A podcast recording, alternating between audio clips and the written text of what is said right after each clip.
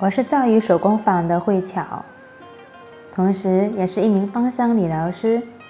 今晚和大家聊一聊佛手柑精油，来了解大自然的奥秘。佛手柑的原产地是意大利北部的贝加莫镇。佛手柑的名字起源于它的名字——贝加莫镇。几百年以来，意大利的民间医学就经常使用佛手柑树的果实来入药。但在意大利以外的国家，人们连佛手柑树都没见过，更别说拿果实来入药了。一直到近代，佛手柑才出口到其他国家。只要轻轻地挤压佛手柑的外皮，就可以得到佛手柑精油。虽然人们试过各种机器压榨的方法，但最好的精油仍是人工榨取的。佛手柑精油有着新鲜的柑橘味，非常好闻，几乎每一个人都喜欢。精油中所含的活性成分有乙酸方樟酯、柠檬烯和沉香醇。它的主要有三大功效：治疗尿道感染。抗忧郁、焦虑以及保护皮肤。佛手柑精油对尿道和外生殖器官的亲和力很强，是非常适合治疗膀胱炎和尿道炎的精油之一。如果说是早期患尿道炎不是很严重，可以尝试用佛手柑精油加入到洗澡水当中，或者说是。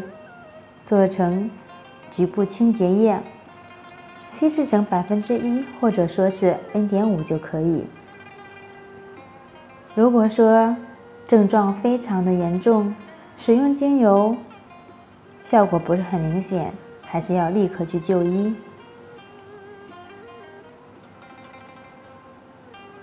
经常患膀胱炎的患者会出现反反复复的情况，这个时候就很容易出现。紧张、焦虑和忧郁形成恶性循环，从而让我们的免疫力下降，再次出现这样的症状，心情不好。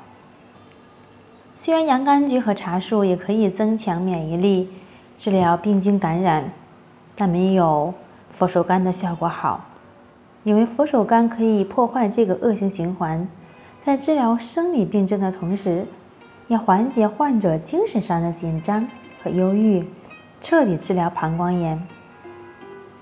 所有精油中，佛手柑精油可以同时治疗生理和心理的症状，所以是非常有价值的精油之一。药书上也经常提到，佛手柑可以振奋精神，将佛手柑的功能完整的体现出来。这里所说的振奋，并不是引起兴奋。而是振奋精神，并且让人精神放松。所以，生活当中如果有紧张、焦虑和忧郁的人，不妨试试佛手柑精油，可以把它添加到按摩油当中，或者说是当做空气芳香剂、个人的香水，都是不错的选择。同时，佛手柑它还可以。改善或者说是调整食欲，因为它可以直接影响大脑中的食物控制中心，或者说是通过减少患者的压力，间接改变厌食或者说是贪食的行为，让患者恢复正常的饮食习惯。当然，这个需要一段时间的治疗才会出现很好的效果。同时，它对皮肤也有很好的保养效果。如果说是皮肤特别油，或者说是皮肤感染，治疗面疮都是不错的选择。可以把它添加到按摩油当中、乳霜、化妆水都是非常好的。在夏天的时候，也可以把它作为很好的驱虫剂。可以混合薰衣草或者其他的精油，效果会更好。同时，佛手柑对阳光非常的敏感，它会增加皮肤对阳光的反应，让皮肤出现灼伤的感觉。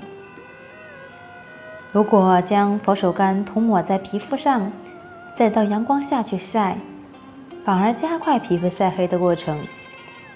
所以，涂抹完佛手柑精油，不要去晒太阳，尽量白天不要使用。而且，佛手柑精油对光线的敏感反应会持续好几天。如果说是把它添加到洗澡水当中，一定形成，一定要先去稀释才可以，这样就可以避免皮肤沾上过多的精油，会烧伤我们的皮肤。今晚我的分享到此结束，感恩您的聆听，晚安。